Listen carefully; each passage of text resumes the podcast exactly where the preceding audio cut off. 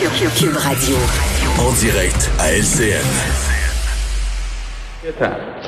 Donc, euh, Carrie Price, on lui souhaite bonne chance. Ben, c'est un peu le sentiment qu'on a tous. Euh, Mario Dumont, que je joins dans les studios de Cube Radio à Montréal. Mario, c'est, c'est une bombe chez le Canadien, mais c'est une bombe également parce que Carey Price, c'était pour nous un monument là, qui était inébranlable. Et on sent la fragilité de cet homme-là aussi aujourd'hui. Là. Oui, oui, c'est, c'est plus que d'une affaire de sport. Là. Ça rejaillit dans toute la société. Il y a certainement un message. La société change, faut pas se le cacher. Euh, Pierre, à une époque, là, dire, euh, il y a 30 ans, il y a 40 ans, jamais un joueur de hockey, on aurait dit, euh, prends des pilules, un verre de scotch avant de dormir, puis trouve-toi une manière de dormir, puis tu joues demain.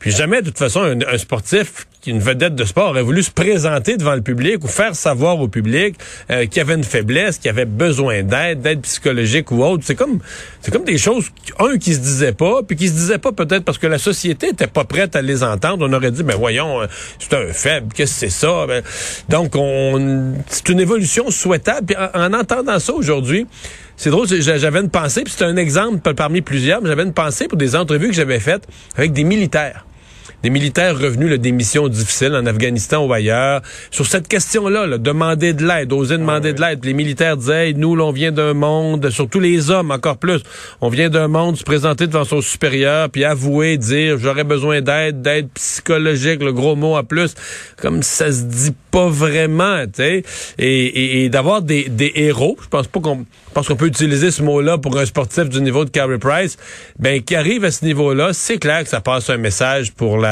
pour la société. Bon, nos, analystes sportifs à TA Sport, ouais, vont sûrement se poser une autre une autre question, qu'est-ce qui va arriver d'un but du Canadien, c'est une autre affaire là.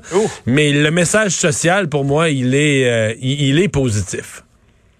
Ben, on anticipait certainement que ça n'allait pas bien pour Price. On est allé chercher Montembeau et on l'a annoncé au cours de la fin de semaine. Donc, on voyait très bien que ça pourrait se prolonger, cette absence euh, de Carey Price. Alors, on sait qu'il est euh, au moins pour un mois et on verra la suite euh, maintenant. Et on lui souhaite la meilleure des chances, bien sûr. Maintenant, allons du côté de Québec parce que le plan d'embauche d'un milliard du gouvernement a permis d'attirer, a dit le ministre Dubé, plus de 1000 infirmières dans le réseau de la santé. Mais est-ce que ça va être suffisant? Non, par contre, c'est pas fini. Il y en a 1900 autres en réflexion. Mais moi, je, dirais, je dirais ce chiffre préliminaire, je l'ai vu comme un scénario intermédiaire. C'est pas le scénario catastrophe là, où personne serait venu. Mais je pense pas que c'est le scénario idéal. où le ministre aurait pensé que compte tenu des gros montants d'argent, comme on dit que ça, que ça se lancerait, là, que ça, se battrait aux portes pour rentrer, c'est pas ça non plus. Du côté des infirmières retraitées, c'est à peine plus d'une cinquantaine. C'est pas énorme. C'est plus, ouais, c'est des gens sans temps partiel qui sont passés à temps plein. Ça, ça a été meilleur. Donc j'appelle ça un scénario intermédiaire. Ça a fonctionné, ça a amené des gens dont on a bien besoin mais peut-être pas autant qu'on aurait espéré. Euh, mais euh, bon, euh, le, ministre dit, on commence la phase de recrutement, on, commence. Donc, puis on a ces 1900 autres qui sont, semble-t-il, en attente ou en négociation, qui pourraient devenir des, des candidates et des candidats à la joindre. Parce qu'on risque d'en perdre quoi? 6400, 6900, quelque chose euh, entre ces, deux chiffres. Euh, de 15, ça s'en vient, c'est le 15 octobre prochain, et on sent que le gouvernement veut empêcher, en tout cas, les bris ou diminutions de services dans certaines régions. D'abord, moi, je suis quand même optimiste qu'il y en aura moins que ça. Puis je pense qu'il y en a encore qui vont aller se faire vacciner dernière minute. Puis mon pif, Pierre, c'est que les gens qui... Mettons que quelqu'un va se faire vacciner à soir, là, se décide, puis il va à ce soir D'après moi, là, on va être compréhensif. Ils pourront plus travailler là, parce qu'ils n'auront pas leurs deux doses, ils rempliront pas la condition. on sera peut-être un peu plus souple pour dire bon ben passe une semaine sur tes vacances, puis on va te faire faire d'autres travaux. Tu moi si j'étais un administrateur là, on a besoin de monde, je serais compréhensif pour les gens. Quelqu'un qui est pas vacciné du tout, bon ben là tant pis, il n'y a pas de passe droit. Mais pour ceux qui sont dans le processus puis qui ont une date pour leur deuxième dose, le je pense qu'on va vouloir arranger ça. Mais on va parler de ça toute la semaine prochaine. On va avoir le plan de contingence, le fameux plan.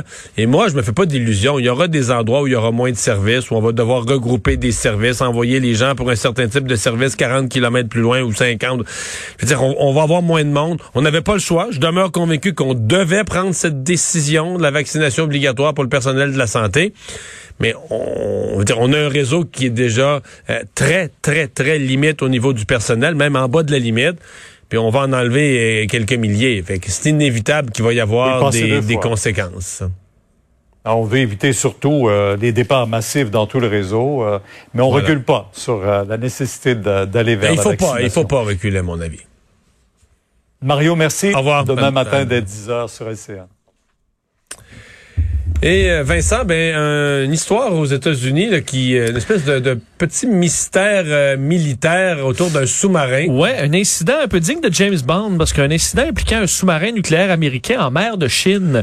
Ouais, puis c'est la deuxième moitié là, en mer de Chine. Déjà, ça rend ça. Tu dis, ok, euh, c'est Oh. c'est tendu en mer de Chine présentement. Là. Absolument. Alors qu'on est en pleine opération, faut dire dans le cas le, le- le Canada participe, participe à ce, ce grand euh, exercice, le Carrier Strike Group 21, là, euh, où on a des euh, bateaux, là, des navires, des sous-marins américains, britanniques, japonais, australiens, canadiens et euh, des, des Pays-Bas, avec trois porte-avions et compagnie qui arrivent au même moment où il y a eu des tensions samedi, euh, alors que 39 avions militaires chinois ont franchi, en fait, se sont approchés euh, de, De Taïwan. Taïwan. Alors on est vraiment dans une situation Et- très et- et tendue. disons-le, tous les experts nous disent, si la merde commence avec la Chine, permets-moi le mot, ça va être par une invasion de Taïwan. Ça, c'est la première étape. Si la Chine se met à faire du trouble, il y a la mer de Chine où que la, où la, la- la Chine prend de l'espace, mais le premier geste qu'ils vont poser, c'est Taïwan parce qu'ils considèrent, eux, ils considèrent que ça fait partie de leur qui, qui sont territoire. chez eux. Euh, absolument. Et là, euh, voilà qu'on apprend dans les dernières minutes CNN que le USS Connecticut, navire donc, euh, fait un sous-marin nucléaire d'attaque, semble-t-il le plus perfor- le modèle le plus performant du monde, le Seawolf Class, a frappé quelque chose en mer de Chine, euh, blessant plusieurs marins. Donc, tu dis, ils sont rentrés dans quelque chose. C'est pas un dauphin, là. Euh, et ben, ils sont supposés savoir où ils, ils s'en vont. Pas supposés avoir frappé un rocher quelque part euh, là-dedans. Ce sont des sous-marins ultra high-tech. Euh, donc, plusieurs ma- marins ont été- auraient été blessés. Heureusement, aucun. euh, on a craint pour la, pour la vie d'aucun. Le sous-marin serait dans un état stable et sécuritaire.